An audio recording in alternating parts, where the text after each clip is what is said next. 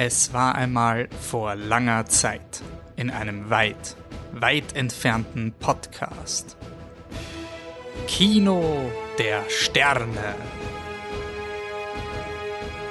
Episode 6. Prinzessin Mononoke.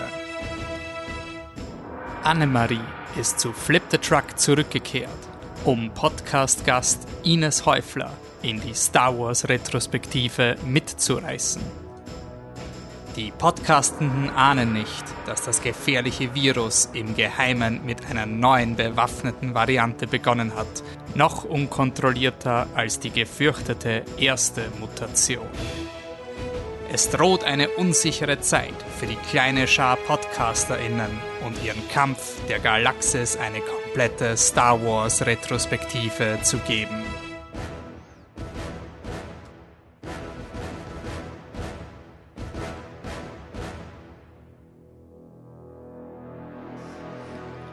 Und damit herzlich willkommen bei fliptetruck.com, dem österreichischen Filmpodcast. Mein Name ist Wolfgang Steiger und herzlich willkommen im Jahr 2022. Wir starten durch mit unserer sechsten Folge Kino der Sterne mit Star Wars Filme entdecken, unsere Star Wars Retrospektive für Star Wars Fans, Filmfans und all jene, die es noch werden wollen. In Kino der Sterne verwenden wir die neuen Star Wars Episoden als Sprungbrett für spannende Querverbindungen. In jeder Folge wird kurz zusammengefasst, worum es in diesem Star Wars Film geht. Dann wird ein Aspekt hervorgehoben, der sehr spannend ist an dem besprochenen Film. Und danach stürze ich mich in ein Interviewsegment, bei dem Gäste geladen werden, um nicht über Star Wars, sondern über einen Film zu reden, in dem diese Thematik ebenfalls vorkommt.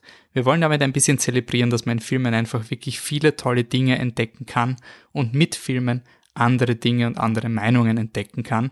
Und ich freue mich sehr, dass diese Retrospektive nun in die sechste Folge geht. Bevor wir in Kino der Sterne stürzen, gibt es noch ein ganz kurzes administratives Feedback, da es auch die erste Folge im neuen Jahr ist. Und im neuen Jahr steht uns einiges bevor. Die nächste Folge kommt noch im Jänner. Das reguläre Flip the Truck Programm geht weiter mit einer Folge zu Matrix Resurrections, dem vierten Teil der Matrix-Reihe. Das kommt in zwei bis drei Wochen in eure Podcast-Feeds und wird sicher eine sehr spannende Diskussion, was man in Matrix sehen kann. Wir haben ja schon im Dezember eine Matrix-Retrospektive gemacht zu äh, Matrix 1 bis 3 und jetzt stürzen wir uns in den vierten Teil. Dann gibt's noch etwas, als hätten wir es geplant, nämlich ein ziemlich cooles, cooles Shoutout ans Filmcasino, eines unserer Lieblingskinos in Wien, nämlich der Film, den wir heute besprechen, Prinzessin Mononoke vom Studio Ghibli, läuft am 15.01. untertags im Wieners Filmcasino. Also wenn ihr diesen Podcast quasi in der Woche hört, wo der Podcast rauskommt, dann Schaut im Filmcasino vorbei, wenn ihr könnt. Schaut ihr Prinzessin Mononoke an. Und hier auch noch ein Shoutout. Das äh, Filmcasino veranstaltet äh, die Retrospektive Ghibli Forever, bei dem ihr Prinzessin Mononoke und andere Filme des Kultstudios schauen könnt. Die nächste Chance, Prinzessin Mononoke zu schauen, ist übrigens auch am 30. Jänner. Also wenn ihr den Podcast erst ein bisschen später hört, dann habt ihr noch immer die Möglichkeit, wenn ihr nach dem Podcast Lust habt, diesen Kultklassiker zu sehen, dann auf jeden Fall ins Filmcasino und auf der Leinwand. Danke ans Filmcasino für diese Veranstaltungen. Und wenn ihr up to date mit solchen Informationen bleiben wollt, dann gibt's jetzt die Möglichkeit, ähm, uns als Newsletter zu abonnieren. Äh, die Friends of Flip the Truck, wenn ihr auf unsere Website geht, gibt es einen Button mit Newsletter, da könnt ihr euch anmelden.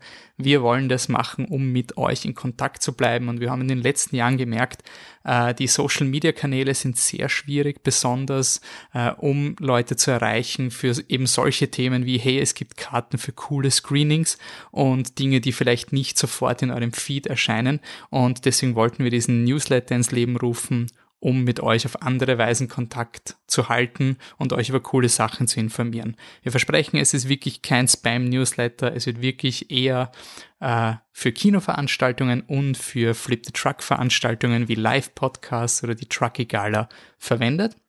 Und wenn ihr euch jetzt anmeldet, vielleicht habt ihr eh auf unserer Website schon gesehen, es gibt auch eine Ennio Morricone Retrospektive, die vom Filmmuseum veranstaltet wird. Und da verlosen wir einiges an Kinokarten für Filmklassiker wie The Good, The Bad and The Ugly, The Thing. Also schaut's rein, meldet euch an und bleiben wir in Kontakt. Danke dafür. Nun aber zu Kino der Sterne. Ja, 1983 kam die Rückkehr der Jedi-Ritter in die Kinos, der zu dem Zeitpunkt dritte Teil der Star Wars Trilogie, äh, von, produziert von George Lucas, Regie äh, Richard Marquand. Ähm, und es war damals eigentlich der letzte Star Wars Film. Das ist uns schon einmal gekommen. Die Episode 1 bis 3 war auch ein letztes Star Wars und wir wissen ja, es ging weiter. Wir hatten ja auch Episode 7 bis 8 bekommen. Aber versetzen wir uns mal zurück in die Zeit. Zu dem Zeitpunkt war es wirklich der letzte Star Wars Film und auch als George Lucas seine Vorgeschichte Episode 1 bis 3 verfilmt hat zwischen den Jahren 1999 und 2005, galt Episode 6, die Rückkehr der Jedi-Ritter, als das große Finale. In diesem Finale war die Konfrontation zwischen dem dunklen Darth Vader, der ehemalige Held dieser Geschichte, der in Episode 1 bis 3 seinen Sündenfall hat, der im letzten Kapitel dieser Geschichte damals ähm, von seinem Sohn bekehrt wurde und noch das Gute sah. Sehr persönliche Geschichte und sicher auch der Grund, warum Episode 6, die Rückkehr der Jedi-Ritter, trotz vieler Schwächen ein sehr, sehr beliebter Star Wars-Film ist, weil er äh, sehr positiv ist und sehr als sich in dieser Retrospektive hatten wir einige Nicht-Star Wars-Fans schon vor den Mikros, aber auch einige Star Wars-Fans. Und ähm, besonders in unserer letzten Folge zur Episode 5 konnte man ja auch hören, dass Episode 6 so ein bisschen so ein, ein, ein Fan-Favorite war. Also je älter man wird und je wichtiger man Filme sieht quasi oder je, je, je wichtiger man tut, dass Filme sein müssen, umso mehr mag man dann Episode 5, das Imperium schlägt zurück. Aber so als Kind und so als, als ah ja, Spaß und Abenteuer ist halt Episode 6 so dieser schöne Abschluss, weil das Gute äh, triumphiert dann im Endeffekt. Und ich muss auch persönlich sagen, mir als Kind hat auch die Rückkehr der Jedi-Ritter am meisten gefallen. Das war ein richtig, richtig toller Film. Aber nicht nur wegen es gibt nicht nur diese emotionale Ebene zwischen Luke und seinem Vater, äh, Anakin Skywalker, Schrägstrich Darth Vader. Es gibt auch diese riesige äh, Konfliktebene zwischen der Rebellion und dem Imperium und die Rebellion ist halt einfach der klassische Underdog. Die sind super klein, die haben keine Waffen, die versuchen das Imperium zu sabotieren, indem sie einen kleinen Trupp auf einen Waldmond schicken, um eine ähm, strategisch wichtige Militäranlage zu zerstören. Und die Rebellen sehen dann sehr schnell, wir sind übermannt, das Imperium ist viel zu stark. Und dann passiert etwas, was ähm, für viele Kontroversen bis heute sorgt, nämlich kleine Teddybären erscheinen in der Form der Ewoks. Und die Ewoks sind süße, knuffige Teddybären. Also man, man hat damals auch dem George Lucas hervorgeworfen, er macht da immer einen Kinderfilm. Und diese Teddybären helfen dann den Rebellen im Dschungelkampf gegen das Imperium und sind diese Macht, mit der das Imperium nicht gerechnet hat. Und George Lucas hat Star Wars oftmals äh, bezeichnet als a large technological empire going after a small group of freedom fighters. Und ähm, der Fokus, den, den ich hier legen will, ist Technological Empire. Also äh, man muss ja auch sehen, Star Wars wurde eben in der äh, Vietnamkriegszeit gemacht. Äh, zu dieser Zeit war George Lucas in seiner filmschaffenden Karriere an Star Wars und dieser Vietnam-Einfluss und diese Kontroverse über Vietnam, die spiegelt sich eindeutig in Episode 6 wieder.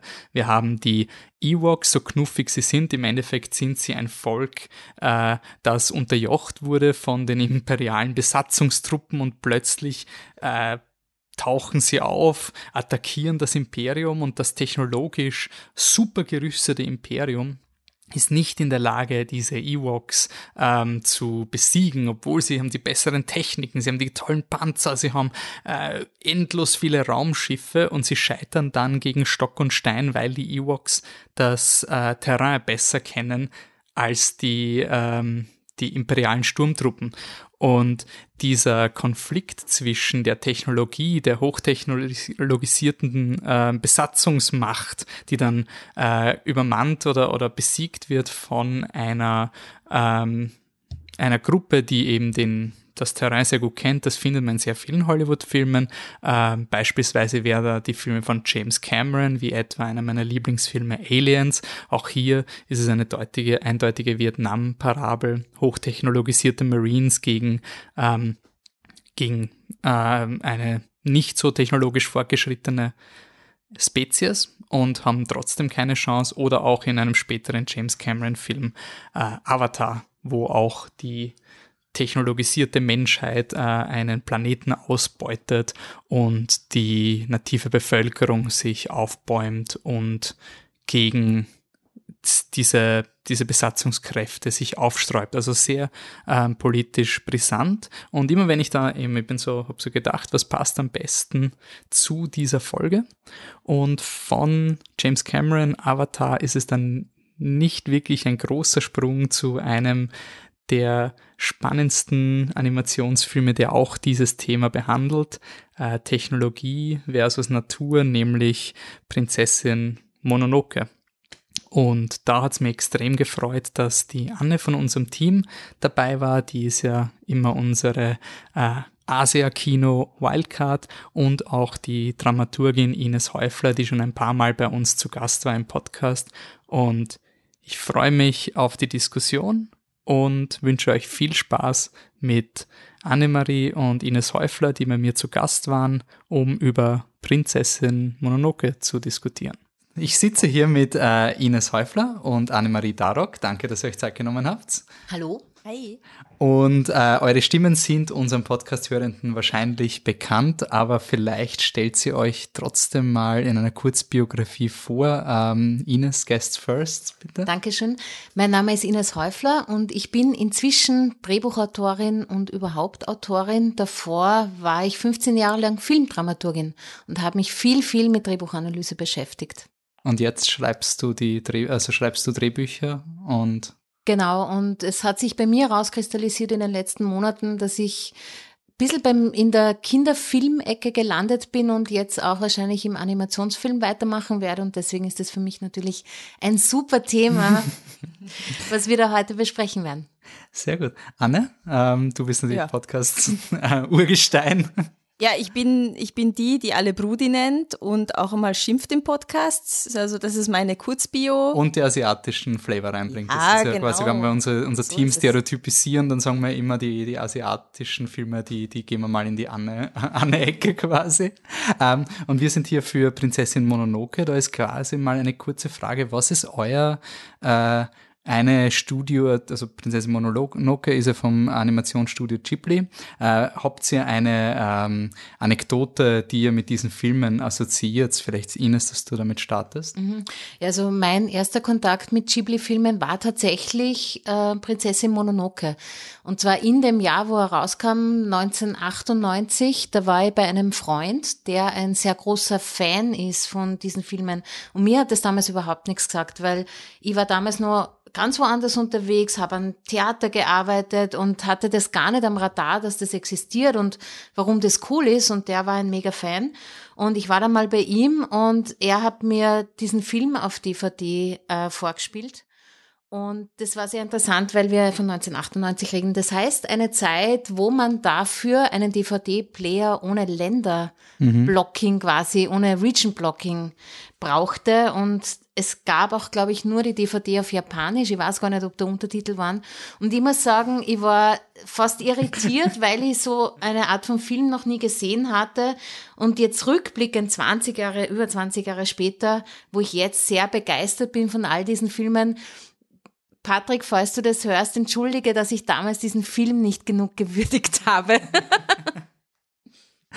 Anne?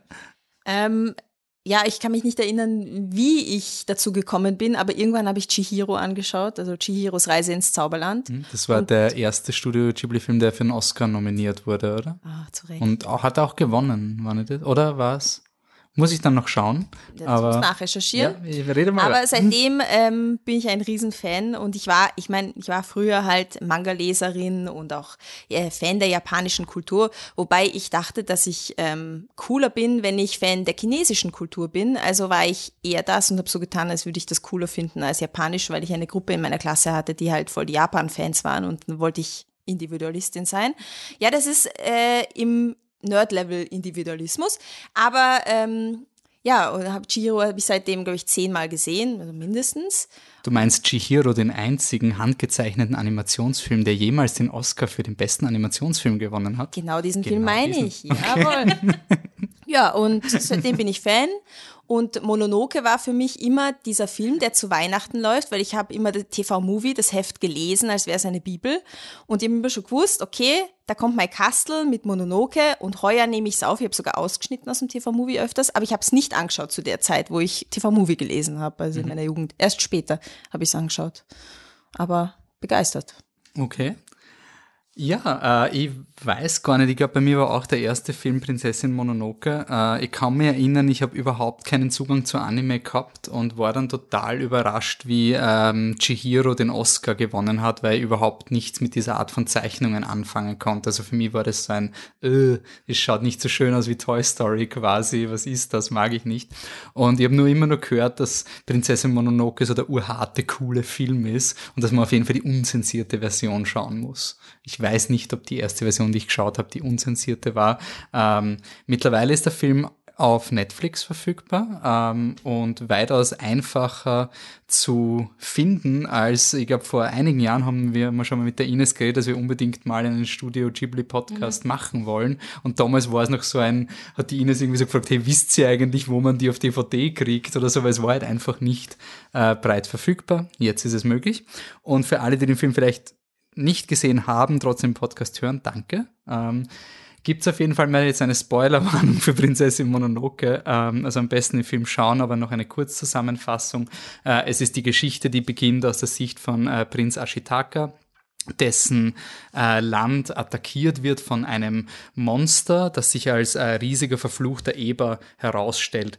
Beim Ermorden dieses Ebers äh, wird Ashitaka berührt vom Fluch dieses Ebers und macht sich auf eine Reise, um herauszufinden, ob er diesen Fluch äh, von sich weisen kann. Das führt ihn in das Dorf einer äh, Frau, die Madame Eboshi, die in diesem Dorf äh, Waffen baut und äh, diverse Personen, ähm, diversen Personen Unterschlupf gewährt, die einerseits von der Gesellschaft ausgestoßen sind oder in der Gesellschaft nur in sehr äh, ja, Prostitution äh, arbeiten könnten beispielsweise. Äh, und sie kämpfen in diesem Dorf gegen eine, eine Wolfsbande und brauchen immer stärkere Waffen, um den Wald zu besiegen. Äh, denn die Madame Eboshi will eben, wenn wir diese ganzen Wölfe und diese Dämonen endlich umbringen, dann ist endlich Ruhe und dann können wir in Ruhe das Holz abholzen. Äh, verkompliziert werden diese Wolfattacken durch das äh, Wolfsmädchen San, die auch die titelgebende Prinzessin Mononoke ist, äh, die von den Wölfen äh, aufgezogen wurde und eben gegen, gegen Madame Eboshi kämpft. Und Ashitaka versucht da als Mediator aufzutreten zwischen diesen Fronten, äh, ähm, begibt sich dann auch mit San gemeinsam in den Wald, wo er auch den, wo auch der Geist des Waldes lebt. Und dieser Geist des Waldes, um den dreht sich dann das Finale des Filmes, denn viele Menschen versuchen, diesen Geist zu erlegen, in der Hoffnung, sie bekommen dadurch noch mehr Macht. Es kommen viele Parteien gegen Ende. Es ist ein wirklicher Kauderwelsch an unterschiedlichen Dingen, aber im Grunde geht es um eine Machtergreifung und eine, eine Wahngeschichte, dass der Mensch sich versucht, die Natur untertan zu machen, nur um zu erkennen, nur weil du dem äh, Geist des Waldes den Kopf absäbelst, wirst du nicht unsterblich, sondern der Geist des Waldes wird dann ziemlich, ziemlich schier und dann wird, wird der Mensch erkennen, dass er eigentlich nur ganz, ganz klein ist im Vergleich zu den Naturgrößen. Äh, der Film endet dann mit einer äh, recht versöhnlichen Message, die, die Balance wird wieder äh, hergestellt und das war dann eine Szene, die mir sehr in Erinnerung geblieben ist, wie ich diesen Film gesehen habe, dass die Madame Eboshi einerseits ist sie eine Böse und überlebt dann zum Schluss trotzdem, das habe ich überhaupt nicht packt, wie das geht und dann sagt sie, wir bauen unser Dorf neu auf und es wird gut. Es ist irgendwie so ein Wow, was? Böse können dann nochmal probieren, sich aufzubauen. Ähm, und ja, das würde ich gleich mal als Aufhänger verwenden. Der Film hat mich damals als Kind total überfordert wegen der moralischen Ambivalenz. Ich konnte mich erinnern, der Ashitaka ist der Hauptdarsteller, es ist quasi mein Luke Skywalker, der geht da durch die Welt und dann findet er eben die Madame Boshi, die wirkt ja ganz nett, aber die macht ja böse Dinge, weil die, die holzt ja den Baum, äh, die Bäume ab. Dann gibt's gegen Ende eine Szene, wo der Ashitaka die Madame Boshi will den Gott des Waldes töten und er reitet trotzdem ins Dorf, um das Dorf zu retten oder zu warnen. Und das habe ich überhaupt nicht verstanden. Also ich habe das überhaupt nicht verstanden damals, wie der Hauptdarsteller mit der Gute, mit den Bösen reden kann und total besorgt ist, dass das Dorf der Bösen attackiert wird, weil das sind ja offensichtlich die Bösen, weil die ja den Waldgott umbringen wollen. Und das war für mich dieser Moment, wo ich äh, wirklich diese Erfahrung gehabt habe, bist du deppert, sowas habe ich noch nie in so einem Animationsfilm gesehen. Also so eine Komplexität. Und da würde ich gleich den Ball an die Ines stehen. Der Film hat eine verdammt schwierige Aufgabe, dass er eigentlich eine konkrete Story erzählen will mit einem Helden, der in einen Konflikt hineinkommt und gleichzeitig wird sich geweigert, dass es keine konkreten AntagonistInnen gibt. Schafft er das und wenn ja, wie und wenn ja, warum? Naja, die Antagonistin, die gibt's ja schon. Das ist ja die Madame Boschi. Mhm. Also das ist aus seiner Perspektive ist sie ja die Antagonistin. Das Problem, unter Anführungszeichen, das du gerade geschildert hast, ist ja nur, dass wenn wir sie dann kennenlernen, wir draufkommen, die ist ja nicht durch und durch böse, weil ihr Handeln ist teilweise sehr, sehr gut, weil sie eben diesen ehemaligen Prostituierten Unterschlupf gibt, dass die diesen Beruf nicht mehr nachgehen müssen und sich nicht mehr ausbeuten lassen müssen. Sie nimmt ähm, diese Aussätzigen bei sich auf und die können auch dort arbeiten. Aber die Absicht, was sie mit der Arbeit, die die machen, verfolgt, die ist wiederum böse. Mhm. Und das ist das, was wir, glaube ich, nicht gewohnt sind. Äh, das wäre zum Beispiel eine interessante Frage hat es mit unserer Kultur des Geschichtenerzählens zu tun. Mhm. Ja, ich glaube, weil wir ja gewohnt sind, auch von den ganzen Disney-Filmen, es gibt Gute und es gibt Böse und das kommt in unserem Märchen so vor. Die böse Hexe ist böse mhm. und aus. Ja, das, das ist es. Und hier ist die Antagonistin nett, die ist richtig nett zu den Figuren, die hat Dialoge mit ihren Mitarbeitern und Mitarbeiterinnen, geht die teilweise nett um, sagt Entschuldigung, wenn was nicht passt und so. Und gleichzeitig ist sie abgrundtief böse in dem, wie sie mit der Natur umgeht und die Natur bekämpft. Mhm. Ähm, ich würde sie trotzdem rein dramaturgisch schon als klare Antagonistin sehen, weil ähm, sie ist ja auch die Ursache, warum unsere Hauptdarsteller überhaupt in diese Situation kommt, warum dieser Fluch auf ihn lastet, indem dieser Dämon, äh, der ihn, er sich gegen den Dämon verteidigt hat, der ihn angegriffen hat, das nimmt ja alles den Ursprung im Grund von ihr. Mhm. Und deswegen ist sie schon durch die Taten, die sie tut, die Böse. Nur wird es halt differenzierter gezeigt. Also viel, viel differenzierter, als wir es eben zum Beispiel von Disney-Filmen oder von unseren Grimms-Märchen kennen. Und ich glaube, das widerspricht etwas, mit dem wir aufgewachsen sind und das ist mega irritierend für uns. Wieso funktioniert, also man hat ja dann oftmals die Angst dramaturgisch, dass man vielleicht, wenn man zu viel Komplexität hat, dass die, die Message oder der, der Story Drive des Filmes flöten geht. Wieso ist das nicht der Fall? Weil es hätte auch passieren können, da kommt so Madame Bosche und das wird dann so ambivalent, dass wir mhm. als Publikum komplett den Faden verlieren. Wieso schafft es der Film dann trotzdem, dass man da einen konkreten Flow hat in der Geschichte und nicht sagt, okay, alle sind Bluna, wir sind alle ein bisschen böse, ist auch alles wurscht. Ja. Irgendwie. Na, ich glaube, es ist ja nach wie vor klar, was der Held tun muss. Der muss es schaffen, diesen Fluch von sich wegzukriegen, weil man merkt ja, wie ihn ähm, durch den Angriff des Dämons hat er eine Verletzung und die greift ihn nicht nur äußerlich körperlich an, sondern und, und zieht sich da über seinen Arm in den ganzen Körper hinein, sondern die macht ihn zum hassenden Menschen. Ist ja auch wieder so eine große Metapher eigentlich. Und das muss der loswerden, sonst wird er selber böse und das treibt ihn an. Und egal, ob die da ab und zu nett ist zu ihren Mitarbeiterinnen und Mitarbeitern, er hat trotzdem dieses Ziel, er muss das loswerden, weil sonst wird er zum hassenden Wesen oder möglicherweise selber zu diesem Dämon, den er am Anfang ja äh, da umgebracht hat. Und das ist aber auch interessant, weil drehen wir mal über Antagonisten. Ich habe jetzt über die große Antagonistin geredet im zweiten Akt und im dritten Akt. Aber gleich am Anfang geht's ja los, da kommt so ein riesiges Wesen und das ist echt grauslig. Es ist ja kein Kinderfilm. Also ich weiß nicht, ich habe nachgeschaut, er ist nicht in der Datenbank drinnen äh, von der Jugendmedienkommission, mhm. wo man die Altersvorgaben äh, nachlesen kann. Ich weiß nicht, ob es die 1998 schon gegeben hat in der Form. Ich war, ich habe ähm, ihn sehr positiv in Erinnerung gehabt, aber ich habe vergessen, wie brutal es ist. wirklich, gerade der Anfang, es ist schon düster und brutal und er ist auch in Amerika eher für für den Erwachsenenmarkt vermarktet worden und nicht für den Kindermarkt, was sie ja eigentlich ursprünglich wollten. Und dann kam das Projekt daher. Sie haben gesagt, macht uns sowas in Nachfolge von Tortoro, der wirklich ein Kinderfilm ist, also der der Ghibli-Film, äh, der so die Bekanntheit außerhalb von Japan, glaube ich, dann einmal für das Animationsfilmstudio hervorgerufen hat. Und die haben gesagt, ja, okay, wir machen jetzt einen Nachfolgefilm und dann kam das. Und dann haben sie den Sales in die Erwachsenenschiene verschoben. Mhm. Ähm, aber ich wollte sagen, was am Anfang schon mit diesem Dämon ist, der ist ja auch nicht böse, weil er böse ist. Das ist ein Tier, das zum bösen Dämon wurde, weil er von einer Waffe angegriffen wurde und die sich in ihn hineingefressen hat mit diesem Metallstück oder diese Bleikugel oder Metallkugel.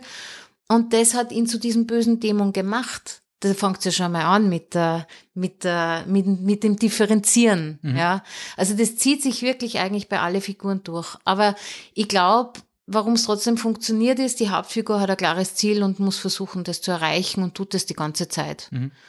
Und deswegen geht es sich trotzdem aus. Anne, was ist deine ähm, Erfahrung mit dieser Ambivalenz? Also hast du das irgendwie groß, also arg wahrgenommen oder ähm, war das für dich einer der Selling Points oder eher etwas, was, also was macht für dich den Film so aus von der Erfahrung?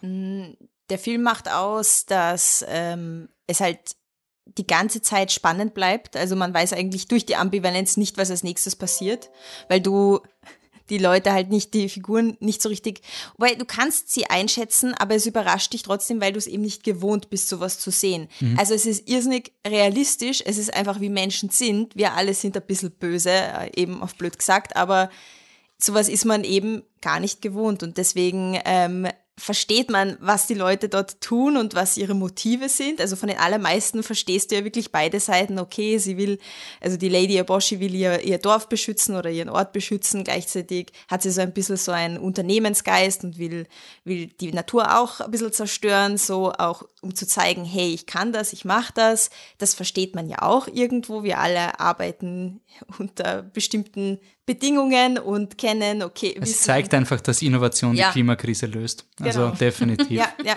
ähm. Aber ja, also das macht es für mich auch aus. Aber einfach auch, auch ähm, das ganze Mythologische, die, die Figuren und auch die Details, einfach wie trotzdem wie niedlich manches in dem Film ist. Also die, die Baumgeister, diese Kodama, diese kleinen weißen Köpfe, diese rasselnden kleinen Wesen, die durch den Wald gehen und ähm, dieser Yakul, der als Rentier vom, vom Ashitaka, mhm. ähm, auf dem er durch die Welt reitet, ist er irrsinnig niedlich und man verliebt sich eigentlich sofort in diese. Also es ist einfach also wenn das so ein Star Wars Film wäre, oh. wäre das mhm. quasi. das ist es, was für mich ausmacht. Ghibli-Film ist halt ähm, Tiefgang und irrsinnig niedliche Figuren, wunderschöne Landscapes, die so, die du so gar nicht dir vorstellen kannst, so schön sind die. Also diese, dieser Mix. Aber die Ambivalenz ist sicherlich einer der interessantesten Punkte für mich jetzt, weil als ich den vor ein paar Jahren gesehen habe, ist mir da, war ich vielleicht noch sehr beschäftigt mit der ganzen Story und so, aber jetzt mit den jetzigen Augen, sozusagen 30-jährigen Augen, war das schon sicher eine Sache, die mir am meisten aufgefallen ist. Mhm. Ich kann mich erinnern, dass, also mal in the dark ages of the Internet, ähm, habe ich auch, ich habe Prinzessin Mononoke nicht gesehen gehabt, aber ich habe mich erinnert, in irgendeinem Forum hatte jemand diesen Waldgott als Avatar, also nur das Gesicht. Und das war für mich so ein markantes Bild und ich habe nicht gewusst, aus welchem Film das ist. Und ich habe mir gedacht, was ist das? Was ist das für eine Zeichnung, weil das so hypnotisch war? Ähm, da könnte man auch ein bisschen fragen, bei, bei das Worldbuilding von Ghibli wird ja auch oft thematisiert. Ähm, in einem Podcast, den die Ines im Vorgespräch uns ähm, empfohlen hat, die Bibliothek, ähm, da gehen sie die Filme durch und ich war da sehr überrascht, dass einer der ähm, Moderatoren gemeint hat, am Ende ist es so all over the place, es kommen zehntausende ähm, Parteien und jetzt beim Neuschauen habe ich, ich war, also das war zum Beispiel für mich nie ein Thema. Also ich habe das immer total geil gefunden.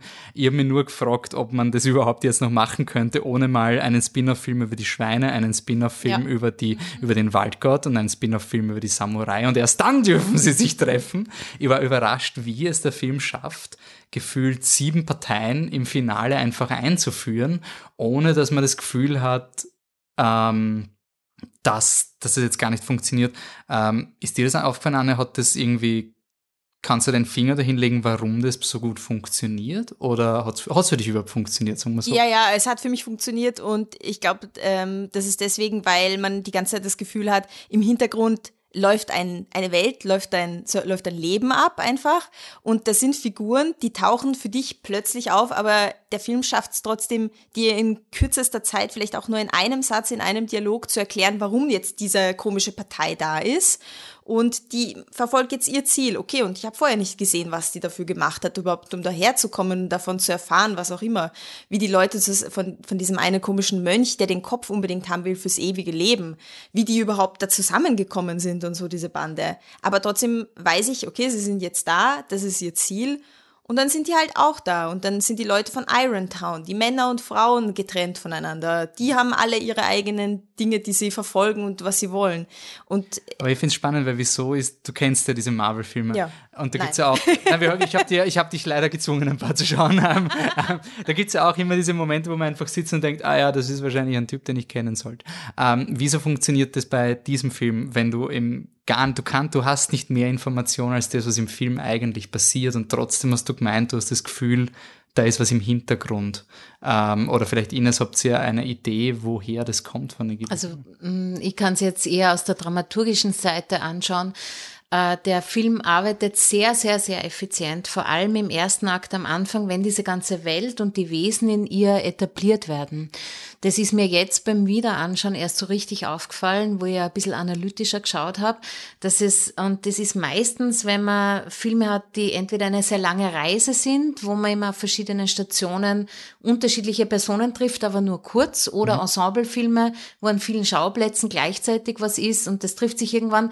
Das ist bei uns ja nicht der Fall, weil wir schon mit ihm, mit der Hauptfigur durchgehen. Aber es kommen zum Beispiel diese Affen im, ich weiß nicht, ich habe nicht auf die Uhr geschaut, ich schätze mal in der ersten halben Stunde oder 40 Minuten mal oder halben Stunde vor. Und ähm, die kommen kurz vor und wir erfahren in der Szene, was ist denn deren Standpunkt, was ist deren Haltung und welchen Anspruch erheben sie und auf wen sind sie bös sozusagen. Mhm. Und die kommen dann einfach nicht mehr vor, bis sie zum Schluss aber dann doch wieder vorkommen und da dann eine weitere Hürde oder eine weitere Partei sozusagen darstellen.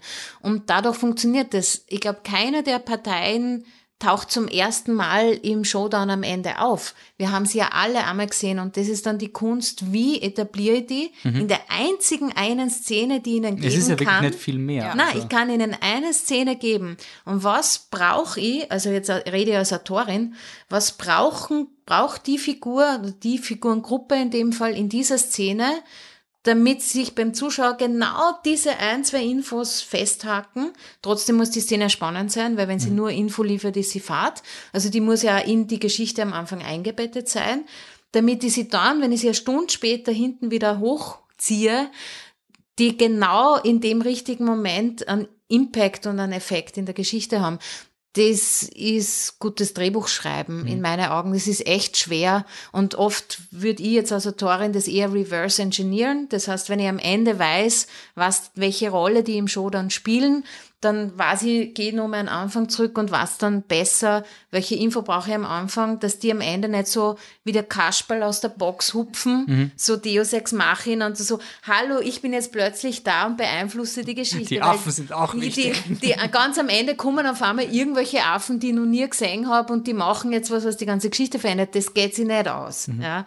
Ähm, die muss ich vorne effizient etablieren und das macht der Film halt schon sehr, sehr gut mir ist jetzt, wie man darüber wie du geredet hast, irgendwie aufgefallen, es sind alle Figuren, die eingeführt werden, werden auch emotional kodiert. Also auch die Schweine, die kommen, ja. da gibt's quasi, ja, aber uns habt's nicht geholfen oder so. Also man hat quasi zu jeder Partei sofort nicht nur ein, die Schweine vom Hochhügel wollen ihr Gebiet verteidigen, also so abstrakte Ziele, sondern da gibt's gleich eine Reiberei mit dem Protagonist oder zumindest mit den Wölfen, die gerade beim Protagonist sind. Also man, man checkt das, das, den Konflikt nicht nur rational, sondern halt irgendwie, ah, okay, die Schweine sind pisst, weil der Ahnt, das Oberschwein war ja urultra und dem wurde nicht geholfen, das ist ja voll gemein und was soll das quasi. Äh, und auch bei den Affen kommt irgendwie so eine Melancholie irgendwie rüber bei denen. Also das, das finde ich schon ganz spannend. Und ich habe auch nicht das Gefühl gehabt, dass zum Schluss irgendeine Partei dass es nur ein Checkbox war. Also dass die, die Parteien jetzt nur da sind, damit man halt nicht nur Schweine hat sondern, und Wölfe, sondern halt auch Affen, weil Affen cool sind. Also. Aber ich finde interessant, dass du das mit Marvel gesagt hast, weil ich als Marvel-Außenseiterin, sozusagen Außenstehende, habe ja immer das Gefühl, dass mich dieses Franchise ausschließen möchte, wenn ich nicht mich mit Haut und Haaren dem verschreibe. Und ich glaube, dass das schon extra ist, dass man dort halt nicht so schön die Sachen etabliert, weil man will ja genau dieses Wiedererkennungsgefühl von den Marvel-Fans haben. Und ich will genau, dass, dass dann jemand drin sitzt und sich denkt, haha, das hat er bei Tor Nummer 25, hat er das schon, in Szene 3 hat er das gesagt. Genau das, und das ist aber nicht für mich als Außenstehende, sondern das ist für die, für die Marvel-Schauer, für die, die im Franchise drin sind. Ich glaube, das ist ein bewusster Kniff, um, um, weil, weil Marvel ist. Das ist eine ist Belohnung nicht, für eine ja, loyale Zielgruppe. Ja, das ist quasi. nicht also für, für jemanden, der halt casual mal zwischendurch einen Marvel-Film schaut, mhm. sondern das ja. ist für die Franchise-Gang. Ja, aber das habe ich spannend gefunden, weil es war, äh, es war ganz am Anfang, wie wir unseren Podcast gestartet haben, ist sehr viel diskutiert worden mit, ähm, wie es Filmen gelingt, quasi ja, der kann keinen Antagonisten etablieren, weil er muss ja vier Hauptdarsteller etablieren und das ist schon viel. Und dann und da haben wir oft gelacht drüber. Irgendwann sind wir dann resigniert. Ähm, und äh, jetzt, wenn man Mononoke anschaut, das ist einfach unfassbar, wie wie der, der Film da ist. Er ist zwar lange, aber nicht so lange. Er ist zwar schon 20, zwar schon 14, irgendwie sowas. Und dafür hat, haben Figuren Nuancen und, und Tiefgang, ähm, die halt äh, vielleicht halt auch, weil er halt sehr viel Offhand bemerkt. Also wir haben schon ein bisschen angesprochen die, die Rolle von der ähm, von dem, dem Dorf, wo auch die Frauen, die eigentlich als Prostituierte arbeiten, müssten in einer, einer anderen, äh, im anderen Dorf hier quasi einen normalen Beruf ausüben können. Und das simmert halt einfach beim Film die ganze Zeit durch. Und äh, in meiner Recherche, wir sind eh auf ein recht, recht großes Gender-Thema bei dem Film auch ähm, äh, aufgekommen. Also vielleicht, dass wir mal in diese Richtung gehen von ähm, wie die dargestellt werden ja, oder wie das verarbeitet wird. Sie nimmt Minderheiten auf, sie unterstützt sie, lässt die arbeiten, sie gibt ihnen was eine gute Arbeitgeberin geben soll. Ja, man muss den Leuten Vertrauen schenken, dass die ihre Aufgaben gut machen werden. Man muss schon auf eine gewisse Art streng sein, also Regeln einführen, aber dann auch loben dafür, Danke sagen und äh, quasi auf eine Art Vergünstigungen oder oder Benefits den ähm, Mitarbeiterinnen geben, dass sie dass sie halt dabei bleiben und und sich identifizieren mit der Marke, ne? Alles Arbeitsleben.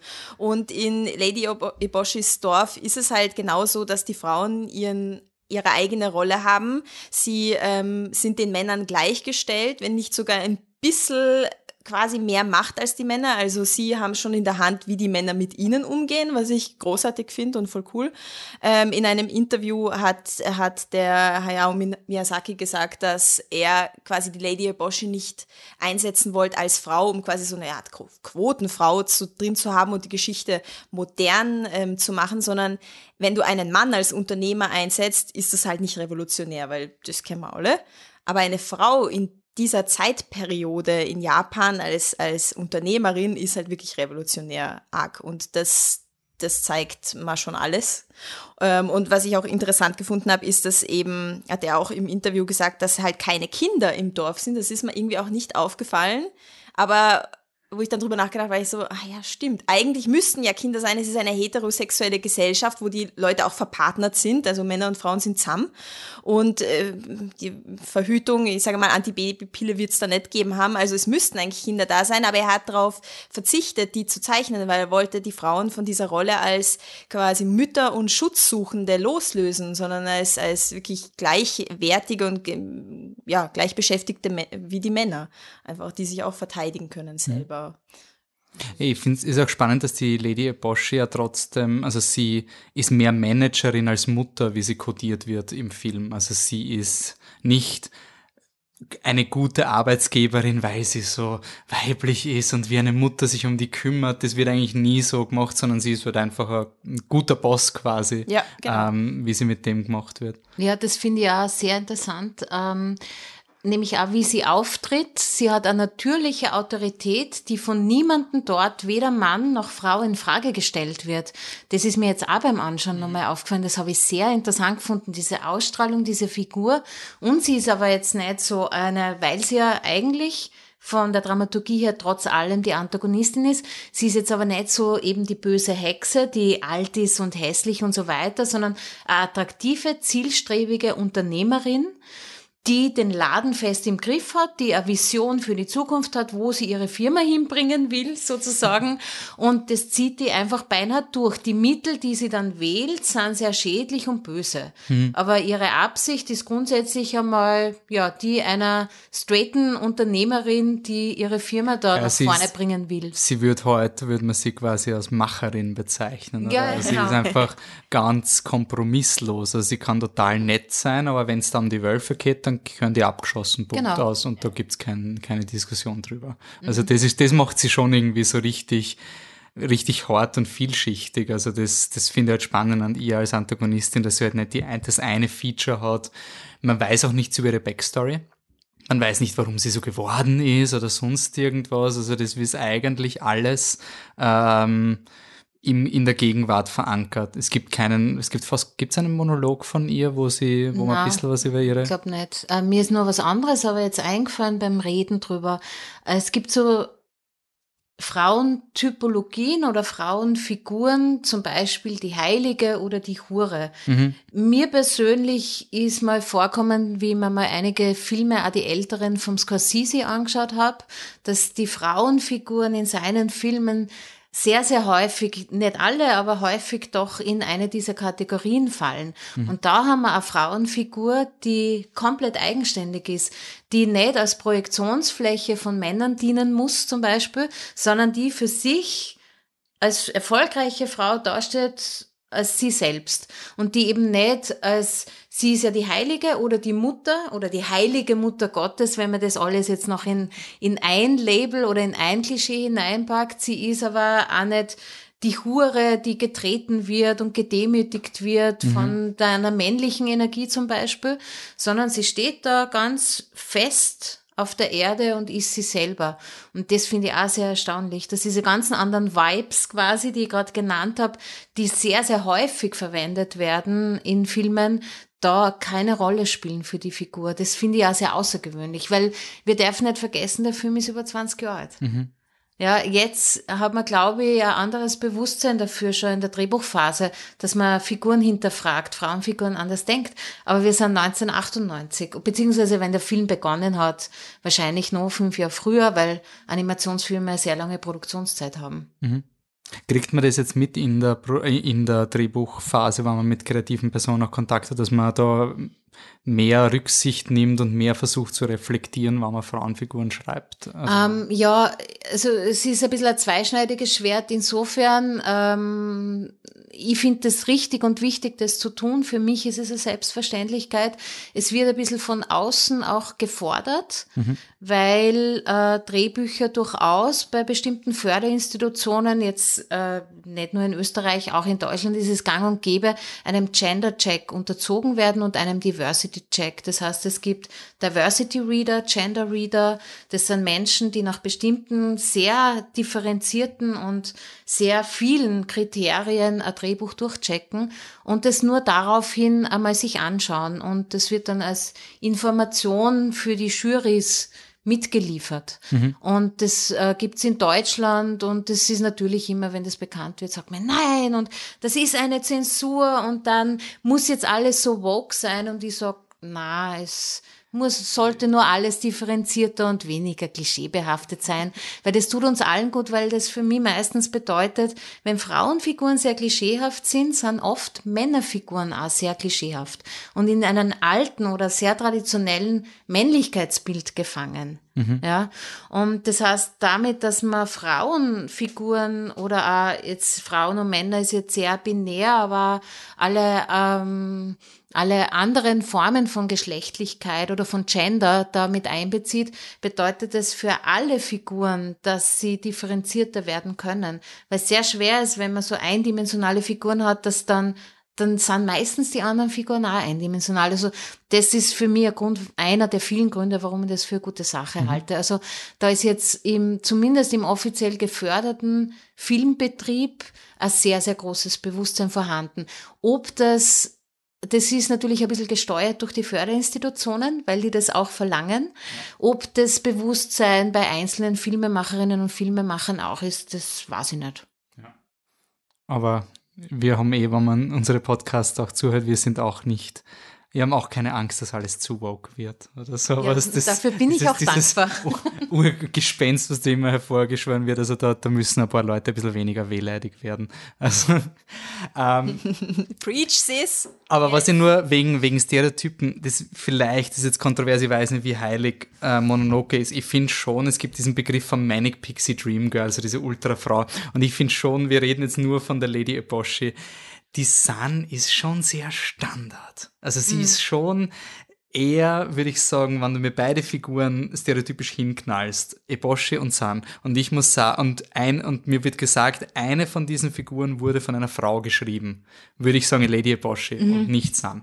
Sun ist halt diese, äh, äh, wie hat's geheißen, also die Firefly und diese ganzen, diese, äh, ich sag nicht die andere Serie, weil sonst, sonst gibt's gleich einen Rage, aber sehr diese, diese, diese stark kodierten Frauen, die halt so diese Power-Kriegerinnen sind, Ellen Ripley und, und, und, und Terminator, die, die Linda Hamilton. Ähm, ich find's interessant, dass der Film im dadurch, dass er beide hat, kommt San auch besser weg und wirkt, finde ich, wie ein vollerer Charakter. Wenn nur San wäre, wäre es, finde ich, wirklich fast schon ein bisschen enttäuschend, weil sie halt einfach sehr, sie ist fast schon das Spiegelbild vom Ashitaka kommt mir vor. Sie ist halt auch wild und crazy, aber. Aber findest du die wirklich so wild? Weil ich habe das Gefühl, gerade bei dieser allerersten Begegnung der beiden ist sie ja so sehr scheu und zurückgezogen ganz am Anfang. Also im Sinne von wild, ja, von nicht zivilisiert. Ja, ja, also genau. Aber, aber das ist ja auch eher so dieses tierische Verhalten, dass man als Tier einmal schaut, Freund oder Feind mhm. und sich ja körperlich so verhält. Mhm. Ähm, und dann gibt's natürlich die wilden Szenen bei den Kampfszenen, also wenn sie da so über die Dächer läuft und, und so weiter. Ähm, ich habe eher dieses Scheue und nicht sprechen, weil ja die menschliche Sprache auch nicht ihre Sprache ist, daher kommt es, ja. Mhm äh, diese von den Wölfen aufgezogen worden, die sie als ihre Eltern und als ihr Volk empfindet. Ähm, und, und darauf habe ich das darauf lässt sich das, glaube ich, zurückführen, warum die so wenig redet. Und das war genau aber die Eigenschaft, wo sie mir ein bisschen schwach vorgekommen ist. Interessanterweise, natürlich ah, habe ich sie okay. dann stark ja. empfunden, wenn die Action macht. Die stellt sich jeden in den Weg und die rammt da mit ihrem, ich glaube, ein Messer hat sie als Waffe oder, oder, ja. oder ein Dolch. Ein Dolch, ein Dolch rein, ohne Rücksicht auf Verluste, weil sie halt ihre Haltung durchsetzen will. Und es ist ein relativ gewalttätiger Film, ähm, gewissen Stellen, aber ich habe sie trotzdem am Anfang, wie sie eingeführt wird, so als scheu und eher ein bisschen schwach empfunden. Hm, ich muss sagen, ich habe es ganz anders empfunden. Für mich ist sie mhm. wie in Mad Max, diese Wild Boys, glaube ich. Also mhm. diese Anhänger von, von den Bösen, diese, die quasi Valhalla und die bringen mir jetzt um für dich. Mhm. So ist sie für mich. Also sie ist eine, sie ist extremistisch. Ja. Also sie glaubt. Das stimmt, ja. Sie, sie verfolgt das wirklich ohne Rücksicht auf Verluste, wie du gesagt hast. Und aber gleichzeitig ist das für mich auch irgendwie wieder diese schöne Ambivalenz, weil dahinter spüre ich halt, sie weiß, dass sie ein Mensch ist und damit, dass sie eben so extrem ist und jetzt wirklich das durchzieht mit der Lady Eboshi, will sie ein für alle Mal quasi sich in einen Wolf verwandeln. Das ist für mich ah. das gewesen, wie ich mhm. das gelesen habe. Also indem sie das durchzieht, ähm, kann sie endlich ein Wolf werden. Mhm. Das, das war meine, meine Assoziation damit. Und deswegen ist es ihr auch wurscht, ob sie stirbt, weil sie will nicht länger in diesem Hin und Her leben, mhm. sondern entweder sie, sie zeigt ein für alle Mal, ich bin's, ich bin auch ein Wolf, oder sie stirbt halt und dann ist es auch vorbei. Dann mhm. ist, muss sie das nicht mehr aushalten. Das ja. war so meine Lese. Aber was war, was war das, Wolfi, was dir gefehlt hat oder was nicht dazu gefehlt. geführt hat, dass du das ein bisschen als undifferenzierter empfunden hast, die Figur, ich als find, die Eboshi? Ich finde es einfach, dass sie ähm, beide, Ashitaka und San, kommen für mich so als wirklich rückgratstarke Figuren rüber. Und damit sind sie eigentlich ganz klar definiert.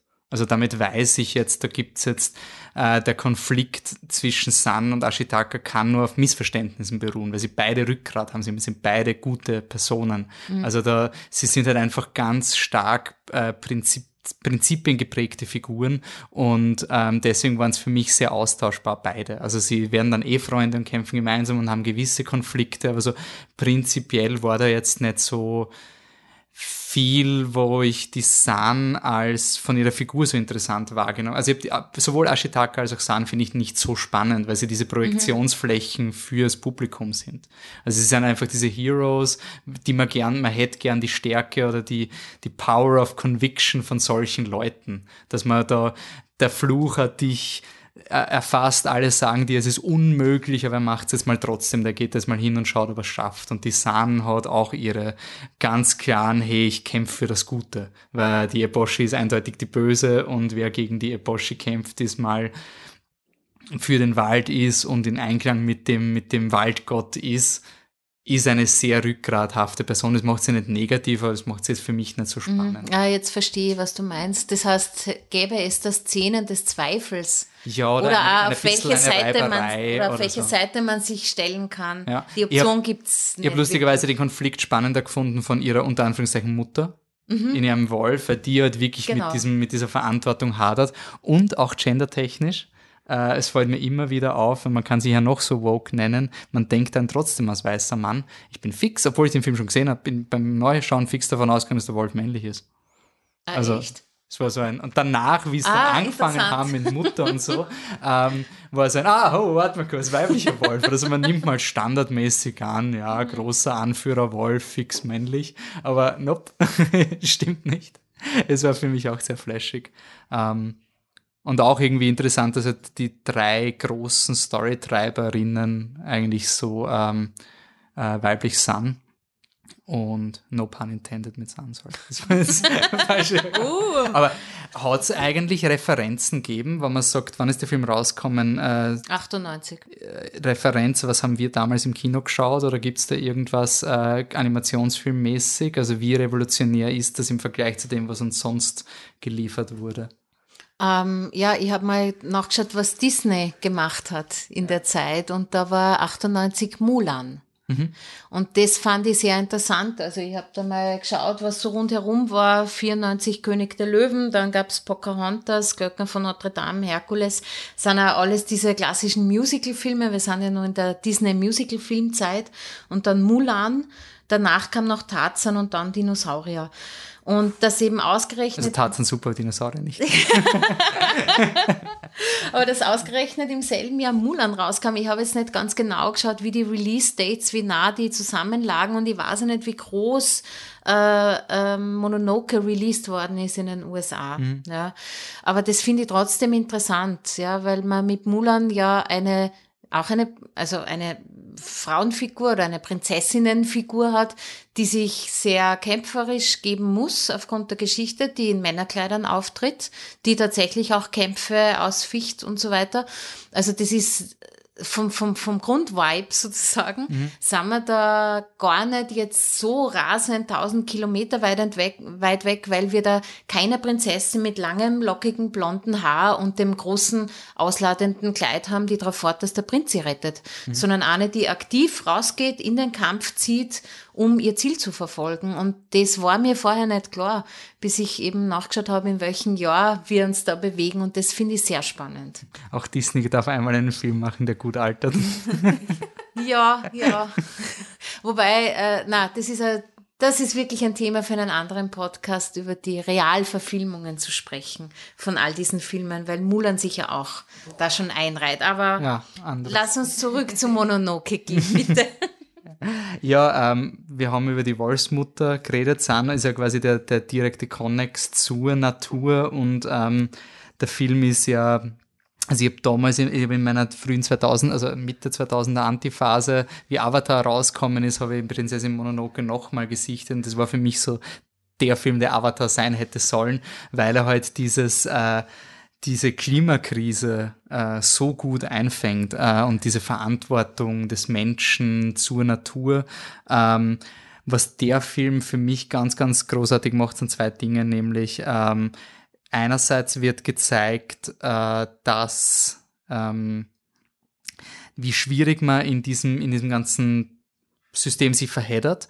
Und das Fantasy hat oft das Problem, du kannst schwer über Klimakrise reden, weil es ist alles in einer Waldgegend, das ist alles, die, die haben nicht einmal, in dem Film haben sie wenigstens sogar Feuerwaffen, aber du kannst die Leute erst umbringen, wenn du vor ihnen stehst. Also wie sollst Kontinente beeinflussen als Mensch? Und da ist halt Fantasy eine super Möglichkeit, um das so als Parabel zu zeigen. Also natürlich ist es unter Anführungszeichen nur der Wald, aber es ist schon klar, dass da die Welt gerade untergeht, wenn der Waldgeist geköpft wird. Also das ist nicht ein, ein isolierter Vorfall, der, der nur diese Welt betrifft. Und was ich ganz stark finde, weil es in den ganzen Klimadiskussionen immer sehr wichtig wird, man redet ja immer von dem Verzicht und dem bösen Verbot und wir, wir lösen das alles anders durch Innovation, wie weiß nicht was. Ähm, da hören wir dann auf.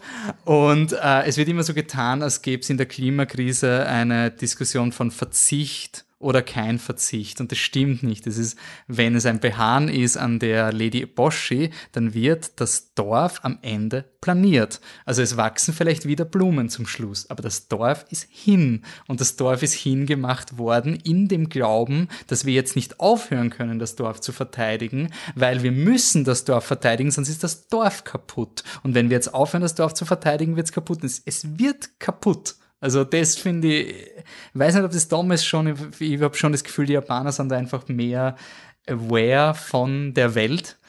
Und ähm, das hat mir jetzt beim Neumal schauen einfach so geflasht, wie cool aktuell dieser Film ist, nämlich auch, dass er diese Konsequenzen zeigt. Es ist nicht nur, wir säbeln den Kopf vom, vom Geist ab, scheiße, jetzt ist er böse und packen wir den Kopf wieder drauf und das war's. Und es ist aber nicht so, dass die Bösen dann sterben, sondern er macht noch den nächsten Schritt, einen sehr reifen Schritt, nämlich Böse müssen Buße tun. Also es bringt uns nicht, die Leute umzubringen quasi, sondern wir müssen das Dorf nochmal aufbauen, jetzt wird es quasi gut. Also das ist dann so dieses, ähm, dieses Ding und ich finde extrem cool, wie aktuell dieser Film weiterhin ist. Aber ich glaube, wenn es um Japan und Kultur geht, ist die Anne da ein bisschen die. Äh, Soll ich losstarten jetzt? Ja, bitte. Ja. Ich habe ich hab nur Stereotypen in den Raum geworfen und jetzt fundierst du das. Und ich freue mich schon die ganze Zeit drauf. Oh dass ich, jetzt das kommt. Ich habe jetzt das Büchlein hier vor mir. Nein, also erst einmal quasi als äh, Vorausschicken, ich bin weder eine Geschichtsprofessorin noch ähm, habe ich Japanologie studiert oder sonst was, aber ich bin enthusiastisch. Es ist ein Und Podcast. es interessiert Wenn mich. Wenn du enthusiastisch bist, bist du quasi die Instanz im Internet für dieses Thema. Passt, dann äh, kröne ich mich jetzt selber dazu.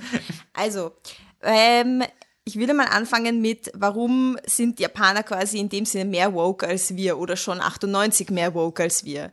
Weil, das ist jetzt meine Erklärung dafür, aber sicher, sicher hängt das damit zusammen, es ist, herrschte in Japan, es ist eine Insel, ne? es ist isoliert, es herrschte eine Naturreligion. Schon bevor es die Schriftzeichen, Schrift überhaupt gegeben hat, bevor es Überlieferungen gegeben hat, gab es Koshinto, die alte Shinto-Religion. Es ist eine Naturreligion, wo quasi jeden Furz, den die Natur lasst, ist ein Gott, ein Kami.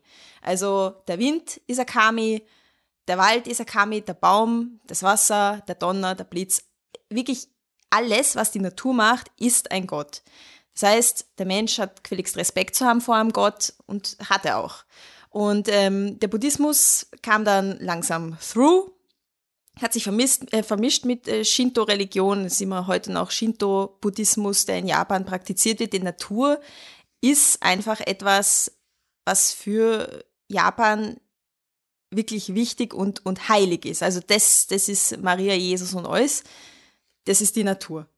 Und deswegen ähm, sind auch viele, also viele Symbole in, in, Mononoke sind eben findet man in dieser ganzen Naturreligion wieder. Der heilige, heilige Wald, wo sie sich ja fast gar nicht eintrauen zum Gehen, weil, oh Gott, wir gehen jetzt in den heiligen Wald. Das war bis zu einer langen Zeit in Japan tatsächlich so, dass, dass manche Orte, Wälder nicht von Menschen betreten werden sollten und sie haben sich auch dran gehalten. Manche Shoguns und äh, andere Herrscher haben sich selber mit ihren Wäldern gleichgesetzt und gesagt, Herrst, ich bin der Wald und wenn es dann Ast abschneidest, schneidest mir einen Arm ab. Und die Menschen haben sich dran gehalten. Ähm, erstaunlich fand ich auch, dass ähm, diese kleinen Waldgeister, über die wir schon geredet haben, diese niedlichen kleinen Wesen, ähm, dass das tatsächlich ein, ein Gott ist, sozusagen, der schon ganz, ganz, ganz lange in der japanischen ähm, Kultur existiert. Der existiert schon in der Koshinto-Zeit, sogar noch vor eben Schrift. Ähm, damals war das eben noch ein Gott, mittlerweile spricht man eher von einem Waldgeist oder Waldgoblin, aber in, in quasi den ersten Überlieferungen war dieser, waren diese Kodama wirklich die Götter, die im Baum leben oder am Baum leben. Wenn, wenn im Wald ein Baum umfällt, hörst du dieses Heulen, das Rattern, das assozi hat man damit assoziiert, dass jetzt dann die Kodama weinen und, und, und heulen und traurig sind. Deswegen war auch Baumfällen ja, da hast du dir den Fluch eines Kodama auf dich geholt. Also all diese, diese Symbolik ist wirklich mit der Religion des Landes sehr ähm, tief verankert. Und ähm, ja, frag mich was, damit ich weiterreden kann. äh, ist das, ähm, sind die äh, Fantasy-Figuren, die vorkommen, auch aus der japanischen Religion oder sind die fingiert? Also, also als alles fingiert, aber äh, für den Film fingiert. Die, die Kodama sind das, was ich gefunden habe, dass die wirklich quasi da ist überliefert, die heißen so und ähm, da gibt's Bilder, Geschichten, äh, Legenden, alles Mögliche.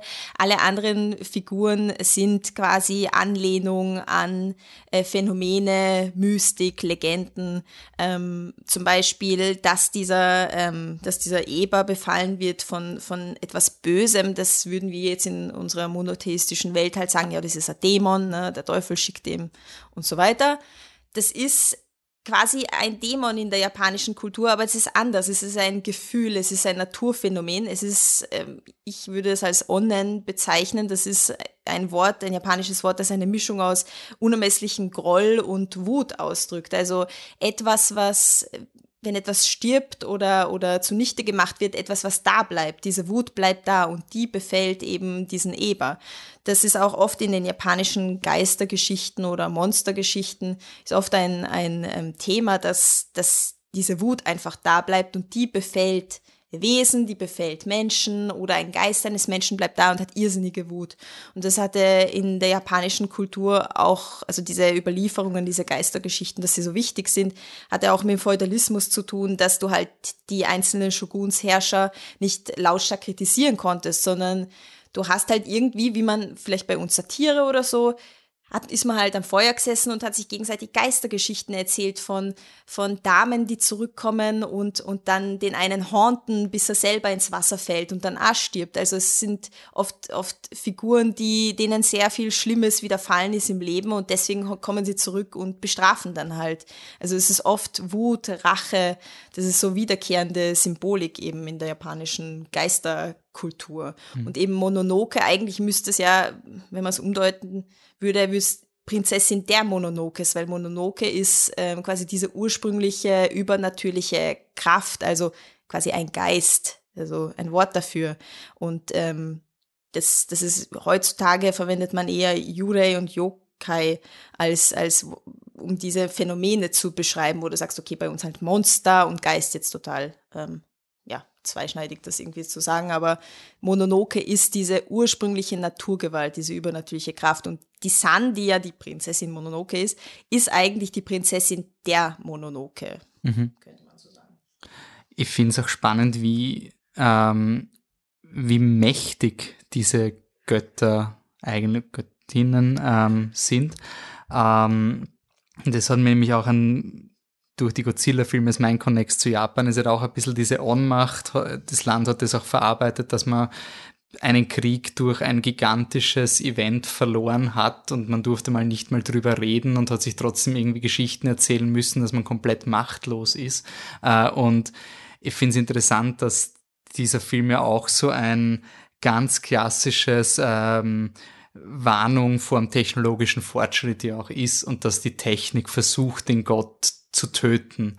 Ähm, und das nicht einmal auf eine äh, plumpe westliche Art, sondern auch auf eine Art, die man auch als Atheist eigentlich ganz gut finden kann, weil es ist ein bisschen ein äh, Seite deines Handelns bewusst, denn ähm, die Leute glauben zwar, mit ihren Waffen können sie die Wölfe töten und es funktioniert vielleicht bei den, unter Anführungszeichen, kleineren Göttern oder bei den großen, äh, diese, ich weiß nicht gar nicht, ob die Schweine überhaupt die Götter sind, die sind auch nur einfach alte Wesen. Das sind auch Kami, die sind alle Götter. Okay. Also, also die Affen sind, glaube ich, auch sogar Götter. Also das, das ist dieses okay, Alte, das, jeder ist ein Gott. Im? Endeffekt, sie können ja manche Götter scheinbar töten, wie die Schweine, aber irgendwann ist dann Ende Gelände und dann dann hat der Mensch quasi ausgeschissen und das finde ich halt schon irgendwie eine ziemlich orge Erfahrung im Film, dass das überhaupt gar nicht die Möglichkeit gibt, diesen Waldgott zu stoppen. Also das ist einfach wirklich so, ähm, da, da, da wird drüber gefahren und ähm, dass man auch im Film nicht einmal das Gefühl hat, man kann da jetzt irgendwas dagegen tun, außer vielleicht den Waldgott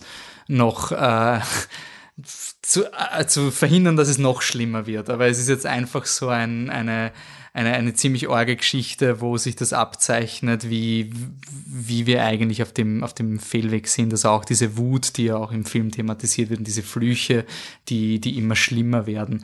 Ähm, Gibt es da ähm, Sachen, also woher diese, dieser Fluch, der den Hauptdarsteller, er macht ihn ja irgendwie kräftiger, aber trotzdem nicht. Also sie, der, der Mensch kriegt unglaublich viel Kraft durch so dunkle Wut aber im Endeffekt ist es eine Spirale, die nur dazu führt, dass wir uns selber ähm, zerstören. Ist das, äh, hat es da irgendeinen Connex gegeben oder ist das komplett jetzt am Ziel vorbeigeschossen? Nein, sicherlich nicht vorbeigeschossen. Wie gesagt, eine, eine ganzheitliche Expertin bin ich nicht.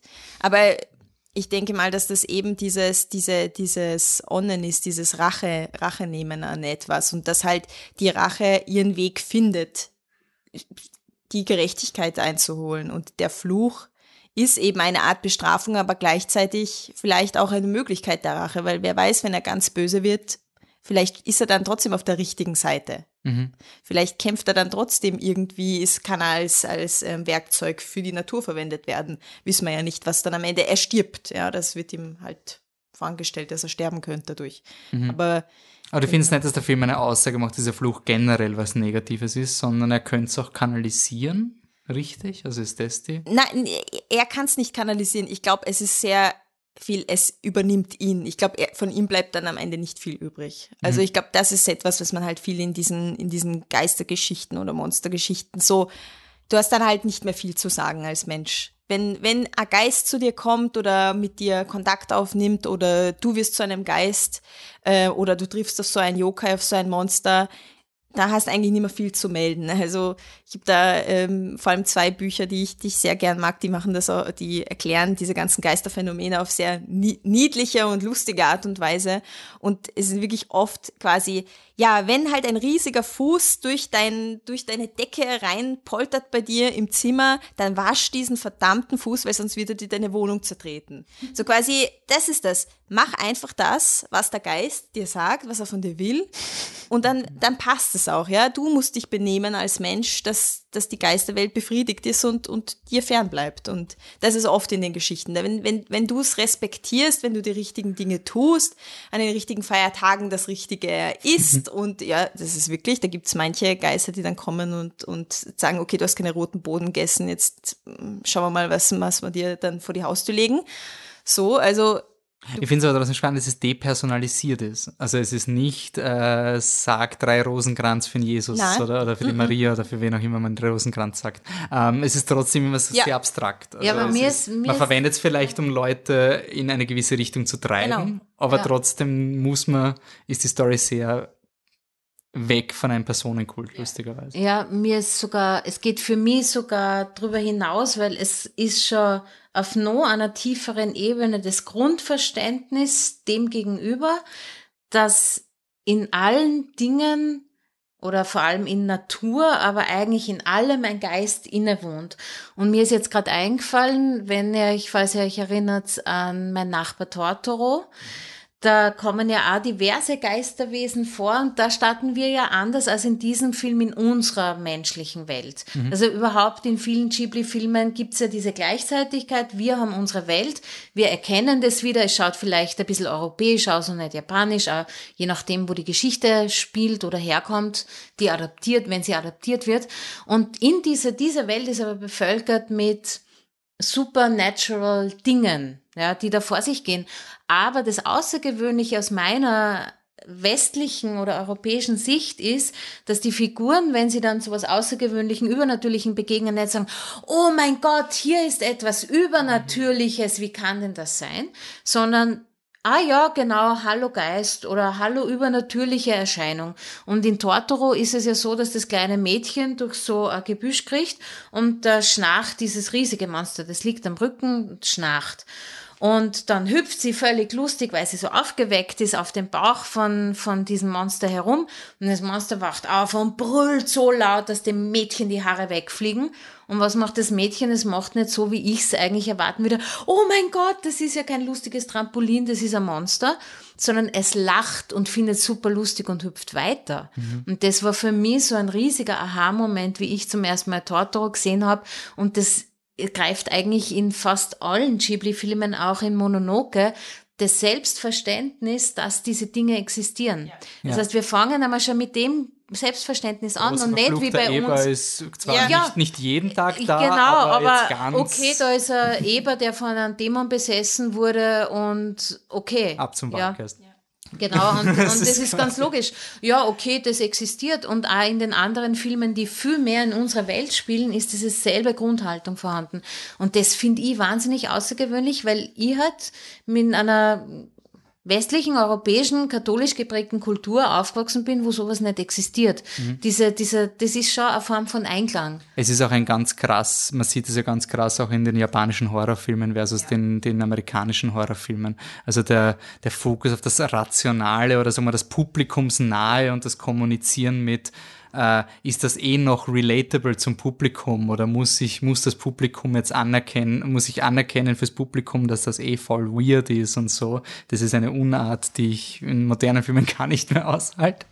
Ähm, und ja, bei den Filmen eigentlich wirklich so nebenbei auch geht. Also ich finde, es gibt im Film auch einen, einen gewissen, einen sehr guten Pathos. Also wer das jetzt 20 Jahre später und der ist immer noch gut. Also ich glaube, wir müssen jetzt nicht fragen, ob man den Film jetzt noch schauen soll oder sowas. Also es ist äh, flutscht. Also man schaut und es passt weiterhin. Also ich Ich glaube, er funktioniert sogar noch besser, weil ja. dieses Respektieren der Natur und ähm, dieses sich, sich auflehnen gegen die Zerstörung der Natur jetzt in den letzten drei Jahren viel, viel präsenter noch mhm. geworden ist, als es 1998 war. Und weil er halt auch die, also ich finde, was er so gut macht, ist durch die äh, Lady Bosch, er zeigt, warum Leute festhalten an diesem alten System, aber er nimmt sie überhaupt nicht in Schutz. Also da gibt's kein, also es ist eine, eine Rechtfertigung, ja, aber keine Legitimation. Und das finde ich total cool. Es ist keine Täter-Opfer-Umkehr, genau. kein, ah, du musst aber auch verstehen,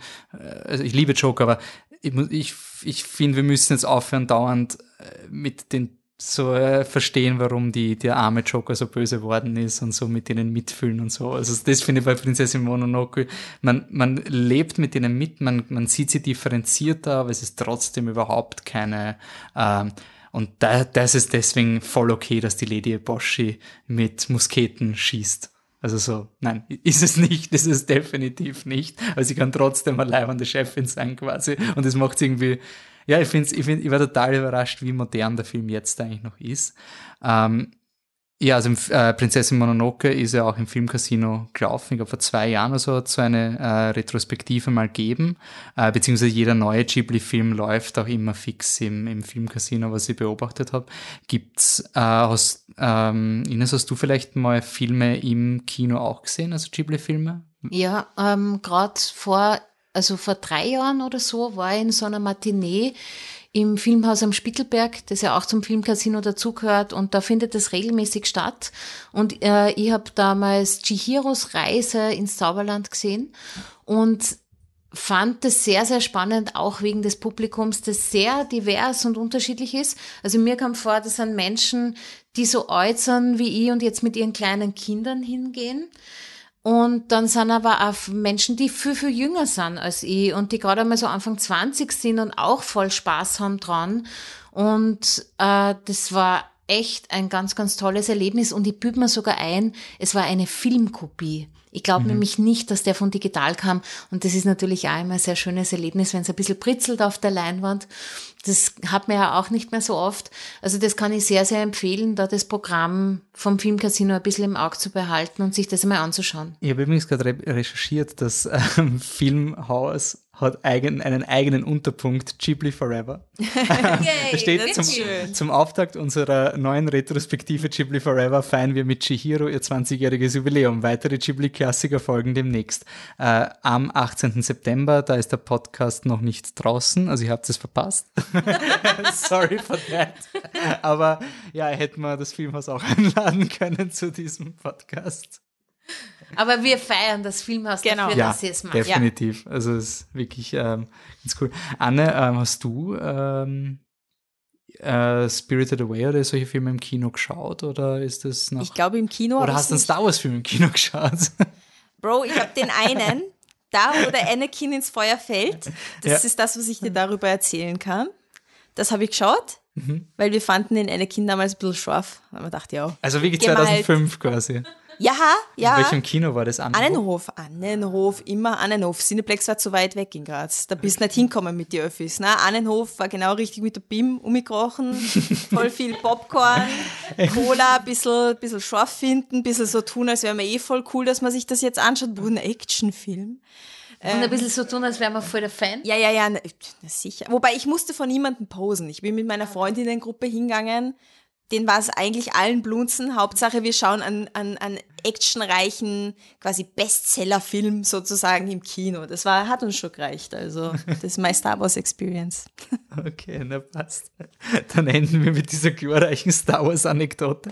Äh, ich sage danke äh, fürs Dasein und man hört sie hoffentlich demnächst im Podcast. Bis zum nächsten Mal. Ciao. Tschüssi. Ciao.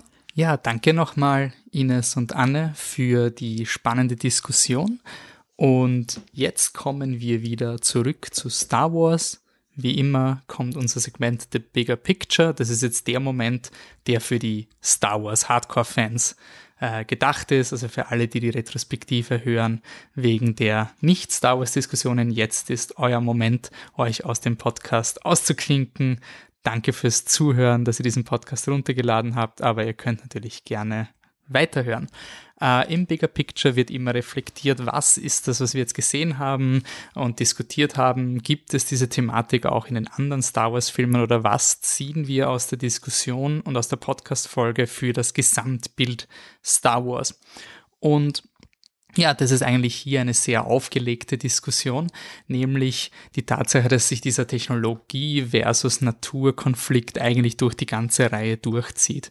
Wir haben schon begonnen in Episode 1, haben wir diesen Konflikt ähm, von einem System, einem schönen, ähm, üppigen Waldplaneten Nabu, der unterjocht wird von einer Roboter-Droidenarmee und ähm, diese Droidenarmee, also Roboter, die wird dann besiegt, indem die beiden Völker sich verbünden und erkennen, dass sie Teil eines, ähm, wie es der Film sagt, symbiotischen Kreises sind. Also sie sind beide Teil des Planeten, sie sind aus der Balance gekommen, weil sie nicht miteinander geredet haben und durch ihre Vereinigung und ihren Schulterschluss schaffen sie diese, dieses technologische Schreckgespenst abzuwehren.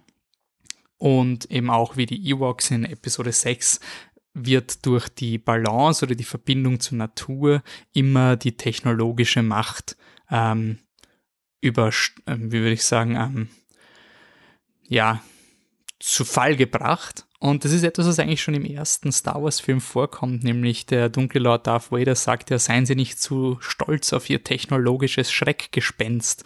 Ähm, es ist eigentlich immer in der Serie drinnen, dass Technologie wird oft verwendet, um Macht auszuüben.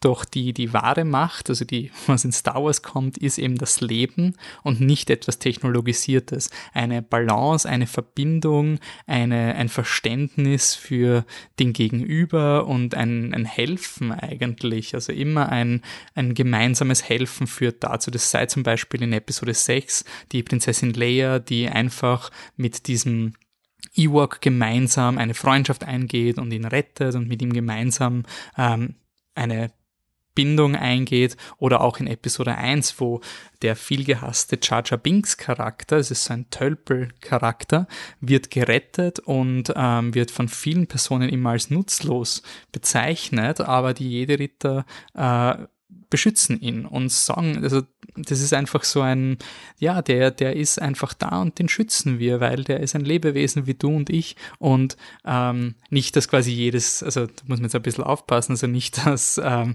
dass jemand nur etwas wert ist, wenn, wenn man etwas beiträgt, aber ich glaube, äh, George Lucas wollte schon zeigen, dass durch einen Akt der Nettigkeit, äh, wie beispielsweise Jar Binks einfach mitnehmen und ihn einfach nicht liegen lassen, äh, kommen die Helden zum Ziel. Also immer durch diese äh, kleinen Akte der, der Nettigkeit und der Selbstlosigkeit äh, ist man in der Lage, die, die Dunkelheit zu besiegen und die Balance im Universum zu finden. Auf eine Art kommt es auch in den neuen Star Wars Filmen, also 7, 8, 9 vor, ähm, wo auch die in der letzten Episode, Episode 9, ein äh, das wirklich finde ich, in einem sehr schönen Star Wars-Bild zusammengefasst wird. Man hat das technologisierte Imperium, das eine, eine, eine Riesenarmee an Schlachtkreuzern hat und die sind einfach nur böse, eckig, tot, Technologie und auf diesen Kreuzern landen die Rebellen. Ähm, und sie kämpfen aber nicht mehr mit technologischen Speedern, also so Gleitern oder so schwebenden Raumschiffen, sondern sie reiten mit so pferdeähnlichen äh, Alienwesen über den toten technologischen Untergrund des Imperiums. Und ist quasi diese Naturverbundenheit oder dieses nicht reine technologische, was die, die Rebellion auszeichnet, äh, dass man sich quasi der, die Menschlichkeit nie verliert. Und das ist ja auch das, was in, äh, in der ersten Folge Kino der Sterne schon äh, ähm, thematisiert wurde mit American Graffiti, wo es auch um diese Lebensfreude geht. Also Star Wars ist halt wirklich einfach ein, ein fröhlicher Franchise. Es passieren viele, viele schlimme Dinge, aber im Endeffekt ist es doch ein sehr optimistisches, na, das schaffen wir schon und ähm, wir, wir können das alle gemeinsam schaffen. Und das ist doch eine Message, die man hin und wieder doch gerne hört. Und damit beenden wir die Ära George Lucas. Episode 1 bis 6 war seine Star Wars Geschichte. Danach hat er Star Wars an Disney verkauft. Äh, er hat noch eine Fortsetzung gepitcht für Episode 7, 8, 9, aber die wurde nicht umgesetzt von Disney. Also das ist der letzte Moment in dieser Reihe, in dem wir Star Wars durch die Linse von George Lucas sehen. In den nächsten Folgen springen wir jetzt ins Jahr 2015, wo nach der äh, Disney-Aneignung von Star Wars eine neue Trilogie gestartet wurde. Äh, Episode 7, The Force Awakens von J.J. Abrams, war damals einer der am meisten gehyptesten Filme äh, und ich bin wirklich gespannt, was wir in dieser neuen Trilogie entdecken werden. Es steht uns, steht uns drei sehr spannende Themen bevor, nämlich im siebten Podcast diskutiere ich mit Patrick vom Team über äh, Populismus ohne Ideologie anhand des Filmes Weiß mit Christian Bale. In Episode 8 freue ich mich, das Filmmuseum begrüßen zu dürfen wieder in unserem Podcast und wir diskutieren über Geschichten, unverlässliche Erzähler und Rashomon vom japanischen Großmeister Akira Kurosawa. Und in der letzten Episode freue ich mich, mein Star Wars äh, drei Personengespann wieder zu versammeln, nämlich den Stefan von der 501. und die Franzi, die auch schon bei Mandalorian und den Star Wars Podcast dabei waren. Es gibt kein anderes Team, mit dem ich diese Retrospektive beenden will. Da geht es um Episode 9 und ein bisschen Abenteuerspannung mit Indiana Jones. Ja, das ist die kommende Trilogie Kino der Sterne. Ich mache keine Zeitversprechen, wann sie rauskommt. Na, ich sag gar nichts. Also es kommt auf jeden Fall irgendwann Kino der Sterne. Bis dahin danke ich euch, dass ihr diesen Podcast gehört habt. Danke, dass ihr Flip the Truck unterstützt. Wenn ihr kritische Updates nicht verpassen wollt, dann geht's zu den Newsletter auf unserer Seite Friends of Flip the Truck und verpasst keine Last-Minute-Alerts oder coolen Kinotipps wie zum Beispiel die Prinzessin Mononoke Retrospektive oder die Tatsache, dass ihr mit uns ins Kino gehen könnt, gratis Kinokarten gewinnen könnt für die Ennio Morricone Retrospektive, die gerade im Filmmuseum läuft. Also ihr habt nur Vorteile und wirklich so wenig Spam als möglich. Ein bisschen Spam ist ein Newsletter natürlich, aber das ist wirklich nur das Gröbste und wir freuen uns über alle, die uns auf diesem Kanal auch unterstützen. Flip the Truck ist natürlich auf Instagram und Facebook unter Flip the Truck und auf Twitter flip the truck. Auch im Jahr 2022 haben wir noch keinen TikTok-Account. Derzeit schaut es nicht so aus, als würden wir einen bekommen, aber sag niemals nie. Wenn ihr uns unterstützen wollt, wir freuen uns über Rückmeldungen, wir freuen uns über Reviews auf iTunes, aber am meisten freuen wir uns einfach über Sprachnotizen von euch zu Filmen, zur Kino der Sterne Retrospektive oder wenn man sich irgendwo im Kino sieht, dann auf jeden Fall Hallo sagen. Äh, danke fürs Zuhören und bis zum nächsten Mal. Ciao.